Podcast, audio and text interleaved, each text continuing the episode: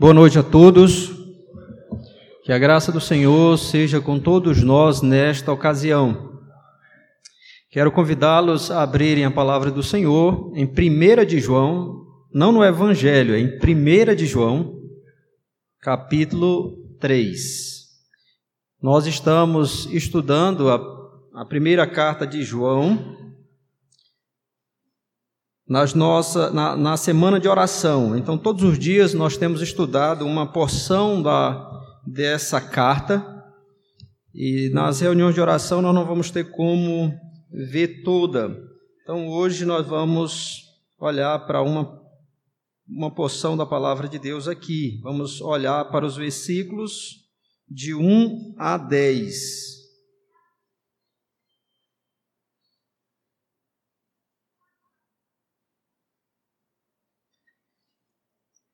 1 de João, capítulo 3, de 1 a 10. Vamos pedir o favor do Senhor neste momento. Bendito Deus, nosso amado Pai, nós rendemos graças ao Senhor pela tua palavra que é viva e eficaz, e porque ela, Senhor Deus, está à nossa disposição de várias maneiras, em vários formatos, nós podemos ler a tua palavra todos os dias. E, ó Deus, que privilégio grandioso nós temos. E podemos, nesta ocasião, nos reunir sem temor de perseguição e podermos, podemos, Senhor Deus, abrir a tua palavra para estudá-la. E o que nós te pedimos, ó Deus, nesta ocasião é que o Senhor nos ilumine com o teu Santo Espírito. Que o Senhor abra o nosso coração e disponha, Senhor Deus, o nosso coração para compreender e obedecer a palavra do Senhor. Que teu Espírito aplique a tua palavra ao nosso coração, transformando-nos segundo a imagem do Senhor Jesus Cristo e assim restaurando a tua imagem em nós para o teu louvor e glória. E queira, Senhor Deus, converter aqueles que ainda não são crentes em Cristo Jesus, para que crendo tenham a vida eterna no nome do teu Filho. E é no nome dele que nós oramos. Amém. 1 de João, capítulo 3. Nos diz assim a palavra de Deus: Vede que grande amor nos tem concedido o Pai, a ponto de sermos chamados filhos de Deus. E de fato somos filhos de Deus. Por essa razão o mundo não nos conhece, porquanto não o conheceu a Ele mesmo. Amados, agora somos filhos de Deus e ainda não se manifestou o que haveremos de ser. Sabemos que quando ele se manifestar, seremos semelhantes a ele, porque haveremos de vê-lo como ele é. E a si mesmo se purifica todo o que nele tem esta esperança, assim como ele é puro. Todo aquele que pratica o pecado também transgride a lei, porque o pecado é a transgressão da lei. Sabeis também que ele se manifestou para tirar os pecados, e nele não existe pecado. Todo aquele que permanece nele não vive pecando. Todo aquele que vive pecando não o viu nem o conheceu. Filhinhos, não vos deixeis enganar por ninguém. Aquele que pratica a justiça é justo, assim como ele é justo. Aquele que pratica o pecado procede do diabo, porque o diabo vive pecando desde o princípio. Para isto se manifestou o Filho de Deus, para destruir as obras do diabo. Todo aquele que é nascido de Deus não vive na prática de pecado, pois o que permanece nele é a divina semente Ora, esse não pode viver pecando, porque é nascido de Deus. Nisto são manifestos os filhos de Deus e os filhos do diabo. Todo aquele que não pratica justiça não procede de Deus, nem aquele que não ama a seu irmão. Amém. Que Deus aplique a sua palavra ao nosso coração. Meus irmãos, esta carta do apóstolo João, como eu disse, nós estamos estudando nas nossas reuniões de oração nesta semana. Nós estamos aí participando da Semana Universal de Oração, todos os dias num lar de um irmão, e tem sido uma bênção as nossas reuniões. E eu tenho explicado para os irmãos que esta carta, ela foi produzida num contexto em que as igrejas daquela região, provavelmente da Ásia Menor, as igrejas da Ásia Menor, e se você quiser saber um pouco das igrejas da Ásia Menor, basta você ler ah, os primeiros capítulos de Apocalipse que vai falar dessas igrejas. Então ali aquelas igrejas estavam sendo ameaçadas por uma heresia que mais tarde, no segundo século, vai romper com força total e ficou sendo conhecida como gnosticismo. E essa heresia, ela eh, surge exatamente tendo a sua origem na filosofia grega, porque eles diziam que a matéria tudo que é matéria é má, inclusive o nosso corpo. E ah, o espírito é inerentemente bom. Então o espírito é bom, a matéria é má. Então eles viviam nessa dicotomia ou nesse dualismo. Eles então ensinavam essas coisas. E daí surgiam vários e vários erros que nós temos visto durante essa semana de oração. Mas um dos erros era o seguinte: se o corpo é mau e o espírito é inerentemente bom, significa dizer que aquilo que nós fazemos no corpo não afeta o nosso espírito. E aqui no nosso texto, João vai combater isso. Na verdade, João vai combater, vai denunciar. O João aqui, ele tem um, um, duplo propósito. Primeiro, denunciar esses falsos mestres, apontar os erros nos quais eles viviam e os erros que eles ensinavam, a fim de que os irmãos pudessem se resguardar ou se proteger daqueles falsos mestres. E, eles, ele também tem um propósito de firmar esses irmãos no evangelho do nosso Senhor Senhor Jesus Cristo, na sã doutrina, na palavra de Deus. Então o propósito dele é duplo. Por um lado, denunciar, mostrar que aqueles, aqueles que estavam ali eram hereges, eram falsos mestres, e eles queriam exatamente falar contra o Senhor Jesus Cristo. Inclusive, ele os chama no capítulo 2 de anticristos eram anticristo, eram pessoas que estavam se opondo a Cristo. E ele diz, inclusive, que eram pessoas que saíram do contexto da igreja. E ele então denuncia a esses falsos mestres e procura então trazer os irmãos para a palavra de Deus, para o evangelho do nosso Senhor e Salvador Jesus Cristo. E nesse objetivo, meus irmãos, ele propõe três testes, a fim de que os irmãos, por meio desses testes, pudessem então identificar os falsos mestres e rejeitá-los, rejeitando também assim os falsos ensinos que eles estavam disseminando ali naquela região. Então ele propõe três testes e os irmãos aí que têm acompanhado a reunião de oração, eles sabem. Então, qual é o primeiro teste? Vamos lá?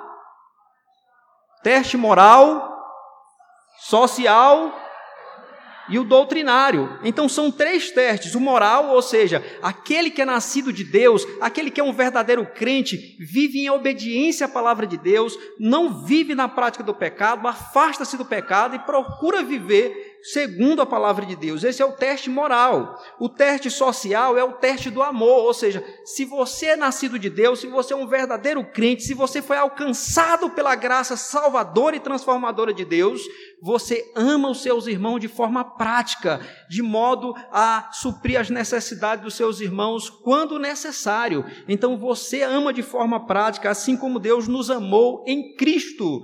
E o teste doutrinário é: se você é um verdadeiro, um verdadeiro crente, você crê nas verdades centrais do Evangelho, você crê na, naquilo que usa na pregação apostólica, e em especial aqui João vai falar acerca da verdade de que o Verbo de Deus se tornou carne, o Filho de Deus se tornou homem. Então, todo aquele que é de Deus confessa essas verdades do Evangelho do nosso Senhor Jesus Cristo. Então, se alguém não, não, não vive uma vida santa, se alguém não vive no exercício do amor fraternal, se alguém não, não crê nas verdades do Evangelho, esse alguém não pode ter parte com Deus, comunhão com Deus, ou ser um filho de Deus.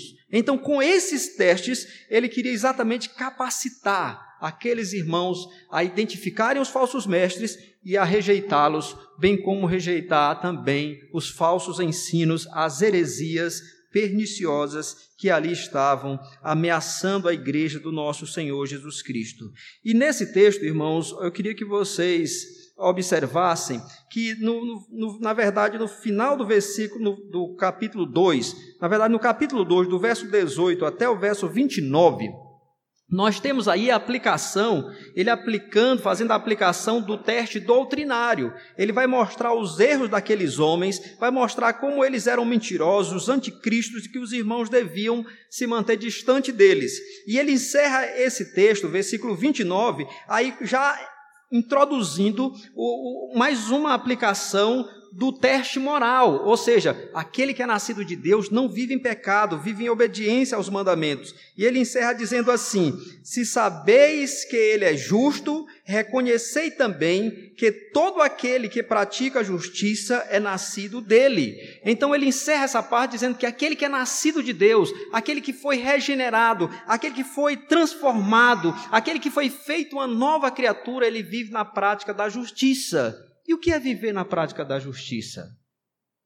É exatamente viver de acordo com a palavra de Deus, com a vontade revelada de Deus para nós. É viver de acordo com esses princípios. É quando você de fato e de verdade faz das Escrituras a única regra de fé e prática da sua vida. Então, isso é viver a justiça, é praticar a justiça. E ele está dizendo que o nascido de Deus, ele vive na prática da justiça. Daí então, ele vai falar no capítulo 3, a res... começar a falar a respeito dessa filiação divina, esse fato da, de, de, de pecadores como nós sermos filhos de Deus, termos nascido de Deus. E o que é esse nascer de Deus, irmãos? A Bíblia mostra que aquele que está sem Cristo, ele está morto em seus delitos e pecados. Que espiritualmente ele está morto no sentido de que ele não tem comunhão com a vida que é Deus, não tem comunhão com aquele que é a fonte de toda a vida. Portanto, ele espiritualmente está morto. E aí, quando Deus vai salvar um pecador assim, a primeira obra que ele faz nele é a obra do Espírito Santo chamada de regeneração, que é a comunicação de vida e essa obra, ela é ilustrada de algumas maneiras na Bíblia. É ilustrada como sendo a ressurreição dentre os mortos.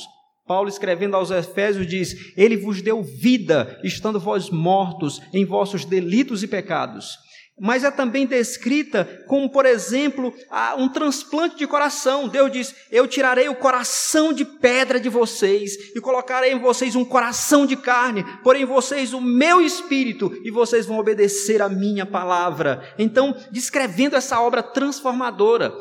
Uma outra figura é a é que está aqui: é de alguém que nasce, alguém que é gerado e vem à luz é essa ação do Espírito Santo em transformar ou recriar aquele indivíduo.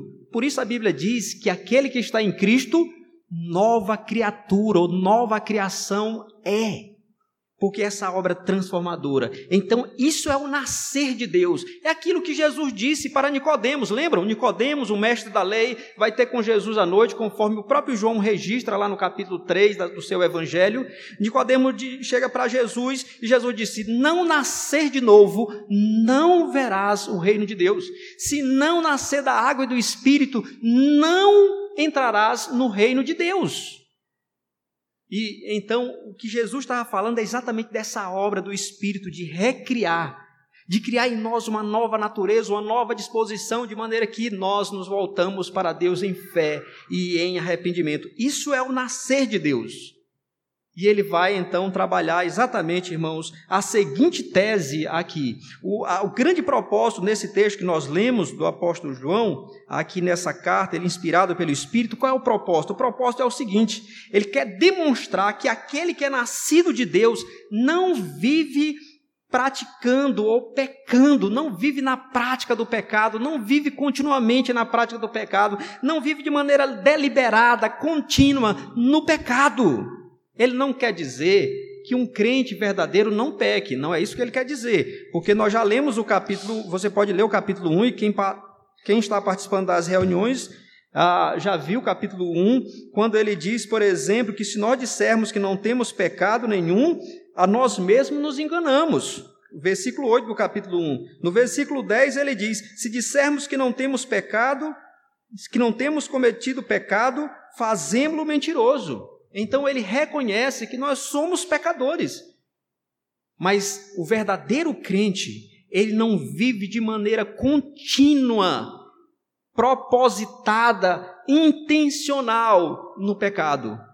É isso que ele quer provar no seu texto. Por que, que ele quer provar isso para aqueles irmãos? Porque os falsos mestres, lembram que eu disse para vocês? Uma das coisas que eles diziam era: uma vez que meu espírito é puro, é inerentemente bom, então significa dizer que nada que eu faça no corpo vai afetar o meu espírito. Então eu posso viver na prostituição, eu posso viver nas orgias, eu posso viver dessa maneira, porque isso não vai afetar o meu espírito. E João disse: não, isso é uma mentira, isso é um erro porque aquele que é nascido de Deus não vive na prática do pecado, ou seja, não vive continuamente no pecado, não vive. Aí você observe que ele, observem comigo que ele vai falar isso várias vezes. Ele vai dizer, por exemplo, olhe, no versículo 6, ele vai dizer assim: todo aquele que permanece nele não vive pecando. Olha como ele fala aí. No versículo 9 ele vai dizer: todo aquele que é nascido de Deus não vive na prática de pecado.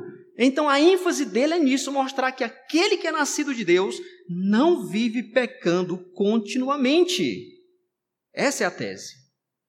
E a minha pergunta que eu quero responder nesta noite é a seguinte: por que o que é nascido de Deus, ou se você preferir, por que os filhos de Deus não vivem pecando? Por que, que eles não vivem pecando? Será que é porque eles são melhores do que os outros seres humanos? Por que, que eles, não, eles não vivem pecando?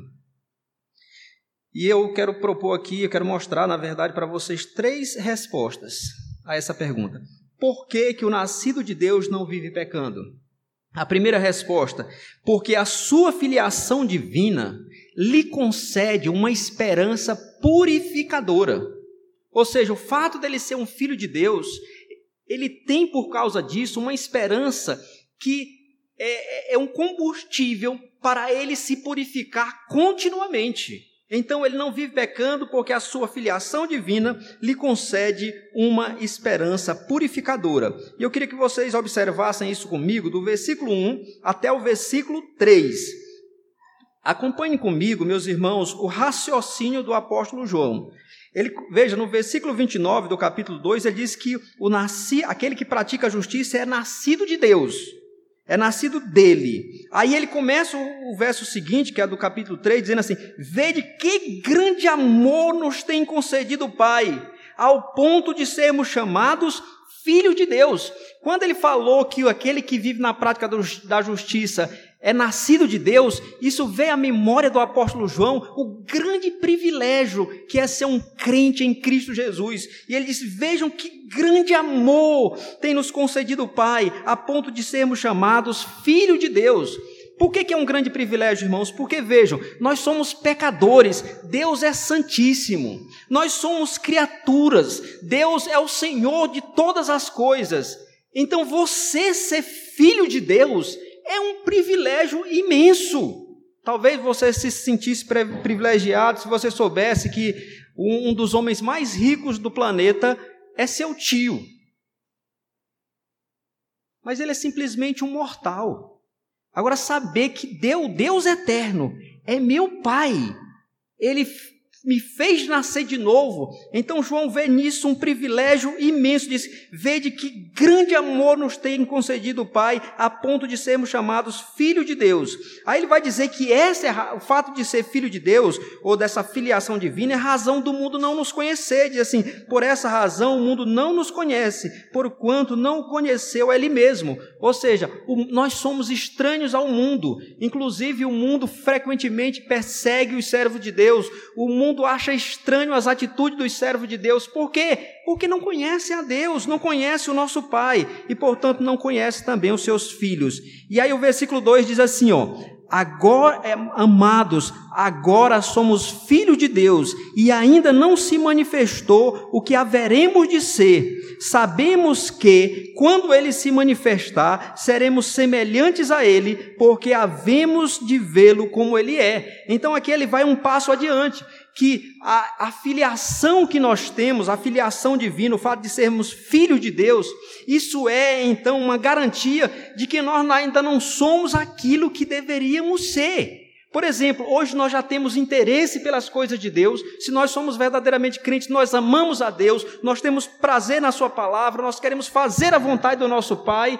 Como disse um pregador do passado, o Filho de Deus, se ele pudesse viver como ele gostaria de viver, ele não mais pecaria. Então, o prazer do crente é viver para a glória de Deus. Muito embora ele caia nesta vida, muitas vezes mas esse é o prazer. Mas veja, o fato de ser filho já nos tem uma garantia de que nós seremos um dia perfeitos.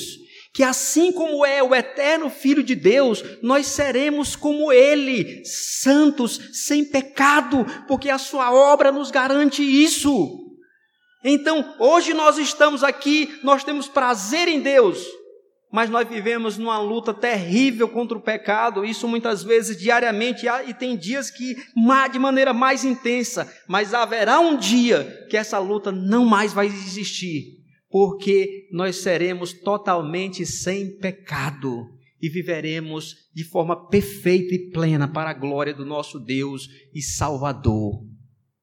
Isso é o que havemos de ser. É a isso que João está olhando e vendo no futuro. E ele diz então que nós vamos chegar a esse ponto porque nós vamos vê-lo como ele é quando Cristo voltar. E essa é a esperança do crente, como Paulo diz aos, aos filipenses, que no, nossa pátria está nos céus, de onde aguardamos o Senhor Jesus Cristo, o qual transformará o corpo de humilhação, este corpo de humilhação, para ser igual ao corpo da sua glória nós podemos dizer: Maranata, vem, Senhor Jesus, vem para que isso aconteça.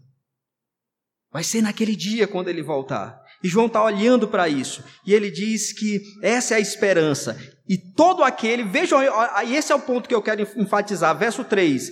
E a si mesmo se purifica todo aquele, todo o que nele tem esta esperança, assim como ele é puro. Olhem aí, irmãos, que coisa maravilhosa. Ele está dizendo que a si mesmo se purifica todo o que tem nele, tem em Cristo, essa esperança, a esperança daquele dia, que quando nós olhamos para aquele dia, sabendo que Cristo virá, que nós seremos perfeitos, sem a presença de pecado e adoraremos a Deus sem qualquer luta ao olhar para frente, nós já nos purificamos aqui. E essa é uma das respostas à nossa pergunta. Por que o nascido de Deus não vive pecando? Porque o nascido de Deus, ele tem, por conta da sua filiação divina, essa esperança purificadora. Porque ele vive aguardando o Senhor Jesus Cristo, ele vive aguardando a glória futura, e ele não vai trocar a glória futura por migalhas desse mundo pelas migalhas, pela transitoriedade do pecado. Por mais prazer que o pecado possa nos dar, isso não nem se compara com aquela glória que o Senhor está trazendo para aqueles que são seus. Então, quando eu olho para frente e vejo aquilo, e então Satanás me oferece o pecado, o, o mundo me, tenta me seduzir e a carne tenta me puxar, eu digo, eu não quero, porque a glória está reservada para mim. É isso que João está dizendo, que quando nós temos essa esperança, quando nós olhamos para a vinda de Cristo, nós então dizemos não para o pecado, porque essa esperança é uma esperança purificadora. Que coisa maravilhosa, irmãos, que coisa maravilhosa. E só tem essa esperança aqueles que estão em Cristo, aqueles que são filhos de Deus. Então, essa é a razão, a primeira razão.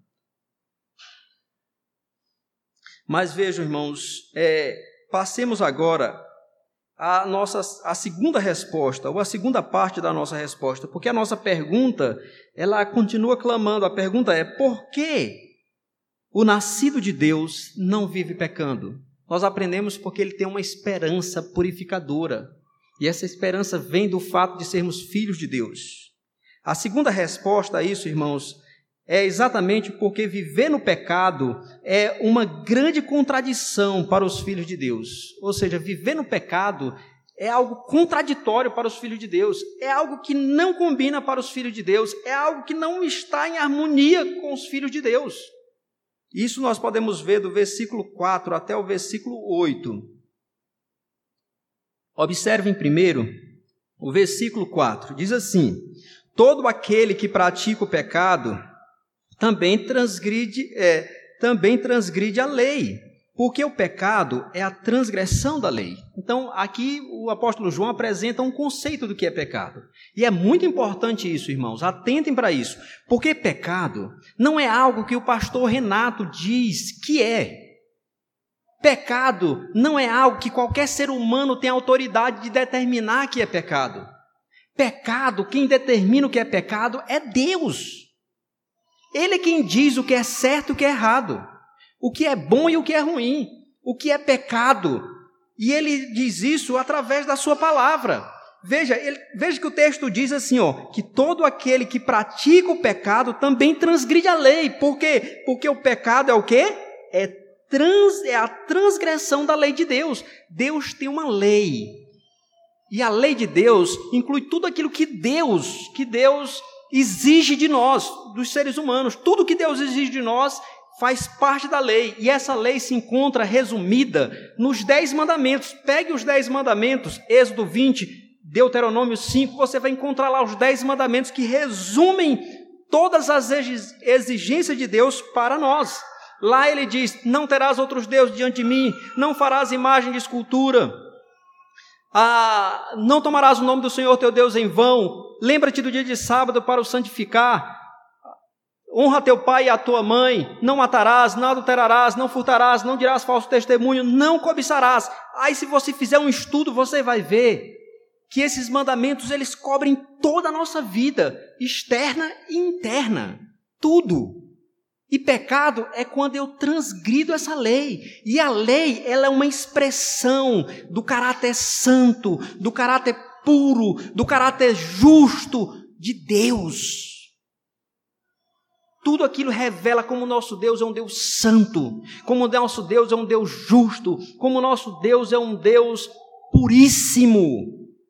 Agora imagine, como é que um filho de Deus, esse é o ponto, como é que um filho de Deus vai continuar vivendo na transgressão da lei do seu pai? É como um filho que vivesse sempre desobedecendo o seu pai. Então, o filho de Deus, ele não mais vai viver continuamente na transgressão da lei. Porque a lei é a expressão do caráter de Deus. E agora esse pecador, embora pecador, ele é filho de Deus, ele é transformado, ele é nova criatura. E ele vai dizer com o salmista: Ó, oh, quanto amo a tua lei! Ele vai dizer com o salmista: Eu guardo a tua lei no meu coração para não pecar contra mim. Ela é mais deliciosa do que favos de mel. Ele ama a lei de Deus. A lei não é um peso. O próprio João diz: olha, olhem comigo, logo à frente, ele vai dizer isso nessa carta. Ele vai dizer no versículo, versículos 2 do capítulo 5, capítulo 5, versos 2 e 3. Ele diz assim: ó, observem, nisto, capítulo 4, perdão, capítulo 5, versos 2 e 3. Ele diz assim: ó. Nisto conhecemos que amamos os filhos de Deus, quando amamos a Deus e praticamos os seus mandamentos, porque este é o amor de Deus, que guardemos os seus mandamentos. Ora, os seus mandamentos não são o quê? Não são penosos. É algo prazeroso para o filho de Deus. Então, agora, como é que eu sou filho de Deus e minha vida é predominantemente transgredindo a lei de Deus? Impossível. É uma contradição de termos. Por isso, o nascido de Deus, ele não pode viver pecando. Ainda dentro dessa mesma resposta, veja como é uma contradição. Ele diz assim, ó, veja o versículo 5, versículos 5 e 6, diz assim, ó: Sabeis também que ele, no caso Jesus, se manifestou para tirar os pecados, e nele não existe pecado. Então, verso, verso 5. Observem o propósito da obra do Senhor Jesus Cristo no versículo 5. Qual foi o propósito da vinda de Jesus? Qual foi o propósito dele vir a este mundo? Não foi ser um mártir, não. Não foi ser um revolucionário. O texto está dizendo aqui, ele veio para tirar os pecados. João Batista, quando viu o Senhor Jesus Cristo, ele disse para as pessoas: Olhem ali, vejam, eis o Cordeiro de Deus que tira o pecado do mundo. Esse é o objetivo, essa é a obra do Senhor Jesus Cristo. Deus criou todas as coisas e criou tudo muito bem. Vemos lá em Gênesis capítulo 1 e capítulo 2. Uma maravilha a criação de Deus mas o homem desobedece. O pecado afeta toda a humanidade, não só a humanidade, a criação como um todo. A criação ficou afetada pela, pelo pecado, ficou sob maldição, nos diz lá Paulo aos, escrevendo aos Romanos, capítulo 8. Diz inclusive que a criação geme, esperando, na expectativa de que chegue logo o dia do Filho de Deus, para que a, a criação seja livre da corrupção. Então, a, a, o pecado afetou tudo. E a obra de Cristo é exatamente para tirar o pecado dos eleitos de Deus, do povo de Deus, e não só isso, da própria criação. De maneira que nós podemos aguardar novos céus e nova terra nos quais habita a justiça. Porque quando Cristo vier, ele vai consumar a sua obra, removendo a presença do pecado de todos aqueles que nele creem e do próprio universo, de maneira que haverá um mundo que não haverá mais corrupção, não haverá mais violência, não haverá mais doença, não haverá mais sofrimento, como a própria Bíblia diz, ele enxugará do nosso rosto toda lágrima porque não haverá mais dor, não haverá mais morte, não haverá mais luto. Essa é a obra do Senhor. É uma obra grandiosa, tremenda, capaz de recriar não só seres humanos, mas a criação inteira. É isso que ele veio fazer. Agora a questão é: como é que meu redentor ele veio para tirar o pecado do mundo e da minha própria vida e agora eu vou viver no pecado. Como pode isso? Como é que deliberadamente, de maneira voluntária, consciente, eu agora vou viver continuamente no pecado? É impossível. Contradição. Nós não, o verdadeiro nascido de Deus, ele não pode viver no pecado, porque viver no pecado é uma grande contradição para os filhos de Deus. Mas existe mais. É o que ele mostra, inclusive, no verso 6. Olha o que ele diz no verso 6. Todo aquele que permanece nele não vive pecando. Ou seja, se ele permanece em Cristo, se ele está em Cristo, ele não pode viver continuamente no pecado. O pecado vai ser pontual e não linear, contínuo. Vai ser pontual. Aí o versículo 6 ainda: Todo aquele que vive pecando não viu, nem o conheceu, ou seja, não tem qualquer parte com Cristo, não tem comunhão com Cristo. Ele pode dizer que é um crente, ele pode dizer que é pastor, ele pode dizer que é qualquer coisa. Se ele vive no pecado, ele não tem parte com Cristo. Lembra do que Jesus disse? Jesus disse assim: que naquele dia muitos vão dizer: Senhor, Senhor, nós fizemos isto e aquilo em teu nome. E Jesus fala lá que vai dizer para essas pessoas: Apartai-vos de mim, vocês que praticam a iniquidade, eu nunca vos conheci. Ou seja, eu não tive qualquer coisa com vocês, eu não tive comunhão com vocês, a comunhão de vocês era com o pecado. Portanto, apartem-se de mim. Então, irmãos, percebam isso. Aquele que é nascido de Deus não vive na prática do pecado, porque viver em pecado é uma contradição para os filhos de Deus. Mas existe mais. Observem aí o versículo, especialmente o versículo 8. Vamos correr aqui, versículo 8, que ele diz assim: ó: Aquele que pratica o pecado procede do diabo, porque o diabo vive, vive pecando desde o princípio. Para isso se manifestou o Filho de Deus, para destruir as obras do diabo. Então vejam, quem é que desde o início vive pecando? Quem é que foi o responsável pela introdução do pecado? Foi Satanás. Foi o diabo que originalmente se rebelou contra Deus e levou outros anjos consigo. É, foi Satanás que induziu Eva a comer da fruta que, a, a respeito da qual Deus disse que ela não devia, que eles não deviam comer. Então ele vive pecando desde o princípio, ele não sabe fazer outra coisa senão pecar. Agora me digam, e a Bíblia descreve que ele é o grande inimigo de Deus que ele é o grande inimigo das nossas almas. Agora me digam, como é que, sendo eu um filho de Deus, um nascido de novo, eu vou me, em, em, rebelião ao meu Deus e ao meu Salvador, eu vou agora me aliar com aquele que é o inimigo de Deus, o inimigo do meu Pai Celestial, eu vou me aliar com aquele que é o meu próprio inimigo e quer minha destruição. Como? É uma contradição. É uma contradição. Portanto, meus irmãos,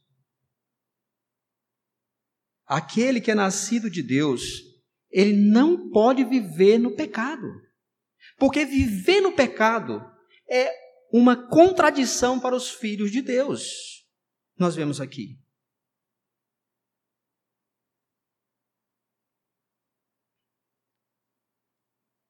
Mas ainda existe uma outra resposta.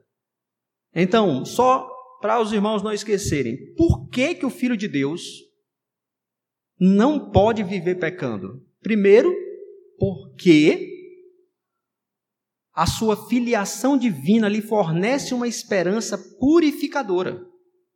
Em segundo lugar, porque viver no pecado é uma contradição para os filhos de Deus. E em terceiro lugar, porque os filhos de Deus têm uma nova natureza, uma nova disposição. Veja o verso 9, que diz assim, ó: Todo aquele que é nascido de Deus não vive na prática de pecado, pois o que permanece nele é a divina semente. Ora, esse não pode viver pecando, porque é nascido de Deus. Observe esse texto que ele afirma categoricamente que ele, aquele que é nascido de Deus, aquele a quem o Espírito regenerou, ressuscitou dentre os mortos, fez nascer de novo, fez dele uma nova criatura, ele não pode viver no pecado, porque porque a semente de Deus, a semente divina está nele, ou seja, essa nova natureza, essa nova disposição para Deus essa nova natureza sem a qual ninguém é capaz de se voltar para Deus, ninguém tem interesse por Deus. É como Paulo disse: não há justo nenhum sequer, não há quem busque a Deus, não há quem entenda. Todos se extraviaram, todos se desviaram, todos se fizeram inúteis sem essa natureza. Apenas quando o Espírito cria em nós essa nova natureza, nós temos disposição para as coisas de Deus verdadeiramente. E ele está dizendo que é por causa disso, dessa obra divina em nós, é que os filhos de Deus não podem viver continuamente no pecado. E aí, ele então aplica isso à vida daqueles irmãos, dizendo a vida daqueles irmãos, dizendo assim, verso 10: Nisto são manifestos os filhos de Deus e os filhos do diabo. Eu queria que vocês atentassem bem para isso aqui, irmãos. Observem que ele está dividindo a humanidade em dois grupos. Dois grupos. Porque muitas, muitas pessoas acham que todos os seres humanos são filhos de Deus. Todos nós somos filhos de Deus. Ele está dividindo em dois grupos. Quais são esses grupos? Os filhos de Deus e os filhos do diabo. Vejam o que ele diz aí. Como é que nós conhecemos os filhos de Deus e os filhos do diabo? Todo aquele que não pratica a justiça não procede de Deus, nem aquele que não ama a seu irmão. Então está dizendo que os filhos de Deus são aqueles que não vivem de acordo com a palavra, que não fazem da palavra a sua única regra de fé e prática, aqueles que não têm a sua vida moldadas pela palavra de Deus e que não amam os seus irmãos, não amam o seu próximo. Então, esses são filhos do diabo, porque isso é o que o diabo faz. O diabo, ele vive em desobediência continuamente. O diabo não tem uma única ação boa. O diabo, ele, ele odeia a humanidade, ele quer destruir, ele veio para matar, roubar e destruir. E todo aquele que não vive em obediência à palavra de Deus, e que, portanto, não ama, a Bíblia está dizendo, não sou eu. A Bíblia diz claramente, é filho do diabo, não de Deus. Os filhos de Deus, eles vivem na prática da justiça e não do pecado. Isso é sério. Isso é muito sério. Portanto, meus queridos, primeiramente, primeira aplicação ou lição para nós, é impossível que o Filho de Deus viva de maneira contínua, intencional, deliberada no pecado. Eu não estou dizendo que o crente não peque. Ele peca. Ele é pecador. Nós somos pecadores. Mas é, o que o texto nos ensina é que ele não vive de maneira deliberada, de maneira contínua na prática do pecado. A sua vida é caracterizada por uma luta contra o pecado, uma resistência ao pecado. E quando ele peca, ele se entristece porque ele desagradou o seu Senhor, o seu Salvador. Portanto, se a sua vida, ouça bem isso, se a sua vida é caracterizada predominantemente pelo pecado, ou seja, pela transgressão da lei de Deus, da palavra de Deus, você não é um filho de Deus. E segundo o texto sagrado, não segundo eu, mas segundo o texto sagrado, você é um filho do diabo. É o que ele está dizendo aqui. E a má notícia a má notícia é que você não tem a capacidade para mudar isso. Não tem. Mas a boa notícia, a boa notícia é que Jesus tem. Jesus tem o poder para mudar isso. Porque vejam no versículo no versículo 5, como eu já li, ele diz assim: Sabeis também que ele, Jesus Cristo, se manifestou para tirar os pecados. Ele tem poder para tirar os pecados, e nele não existe pecado. No versículo 8, aquele que pratica o pecado procede do diabo, porque o diabo vive pecando desde o princípio, por isso se manifestou para isto se manifestou o Filho de Deus, para destruir as obras do diabo. Então, Cristo sim tem o poder de fazer de você um filho de Deus. E todos os que hoje estão aqui, que são filhos de Deus, na verdade, pelo menos a grande maioria, a não ser que foi regenerado lá no ventre da sua mãe, no, no útero da sua mãe, mas se não, se se converteu em algum momento da sua vida, também já foi filho do diabo mas o eterno Filho de Deus nos transformou em filhos de Deus, nos alcançou com a sua graça e pelo seu Espírito nos deu nova vida, nos gerou de novo, nos fez nascer de novo, para que nós não mais fôssemos filhos do diabo, mas agora filhos do nosso Pai Celestial. Isso pode acontecer com você, meu amigo, minha amiga. Arrependa-se dos seus pecados, Creia em Jesus Cristo e o abrace firmemente, porque isso é, é aquilo de que você mais precisa. Você não precisa de mais dinheiro, você não precisa de mais saúde, você não precisa de uma vida melhor neste mundo, você precisa de Cristo desesperadamente. Ainda que você não saiba disso, é disso que você precisa porque só assim você se torna filho de Deus, só assim você vai viver na esperança bendita da salvação eterna, só assim você vai viver naquele mundo que reinará plenamente a justiça, a paz e a glória. É disso que nós mais precisamos. Arrependa-se, creia no Senhor Jesus. E a promessa da palavra de Deus é: crê no Senhor Jesus e serás salvo, tu e a tua casa. Essa é a boa notícia. Esse é o evangelho maravilhoso de Cristo Jesus. Por outro lado, irmãos, para nós que já somos crentes, que outrora éramos filhos do diabo, mas agora somos filhos de Deus pela graça, não porque somos melhores, mas por termos sido alcançados pela graça de Deus, devemos entender o seguinte: ouça, o fato de ser impossível para o filho de Deus viver de maneira contínua e deliberada, intencional no pecado, isso não é motivo para relaxarmos. Deitarmos numa rede e dizer: Ah, eu já estou tranquilo agora, sou filho de Deus. Não, isso é motivo para nós nos empenharmos intensamente para vivermos segundo a vontade de Deus, porque, embora sendo nova criatura, embora nós tenhamos uma nova natureza, ainda está aqui a velha natureza e todos os dias ela se manifesta em sentimentos, em palavras, em ações, em omissões. E nós precisamos, ah, nessa esperança bendita, lutar contra essa natureza perversa que ainda permanece aqui. Então nós devemos fazer o que? Seguindo aqui a orientação do apóstolo João, inspirado pelo Espírito, nós devemos focar na nossa esperança cristã. Olhe para frente, olhe para aquele dia em que você será perfeito, como perfeito é o nosso Salvador. Olhe para aquele dia que você vai habitar no mundo sem pecado, sem, sem, sem dor, sem morte, sem sofrimento. Olhe para aquele dia. Isso vai levar você a desprezar as ofertas do mundo. As tentações de Satanás e os impulsos da sua carne. Olhe para a esperança cristã. Trabalhe nisso.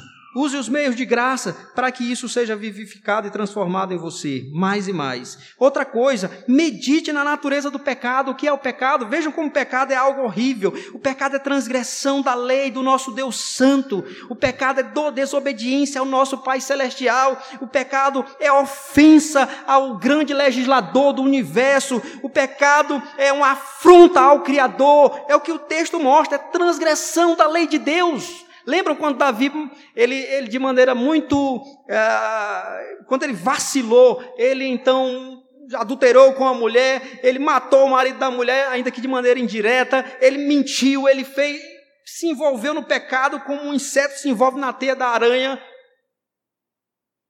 Mas quando Deus trouxe ele ao arrependimento, no Salmo 51, ele conversando, ele diz: Pequei contra ti e contra ti somente. Ué, mas ele não pecou contra a mulher, ele não pecou contra o marido da mulher e contra várias pessoas, inclusive contra a própria nação? Sim, ele pecou. Mas o pecado é, antes de tudo, uma ofensa a Deus, porque é transgressão da lei de Deus.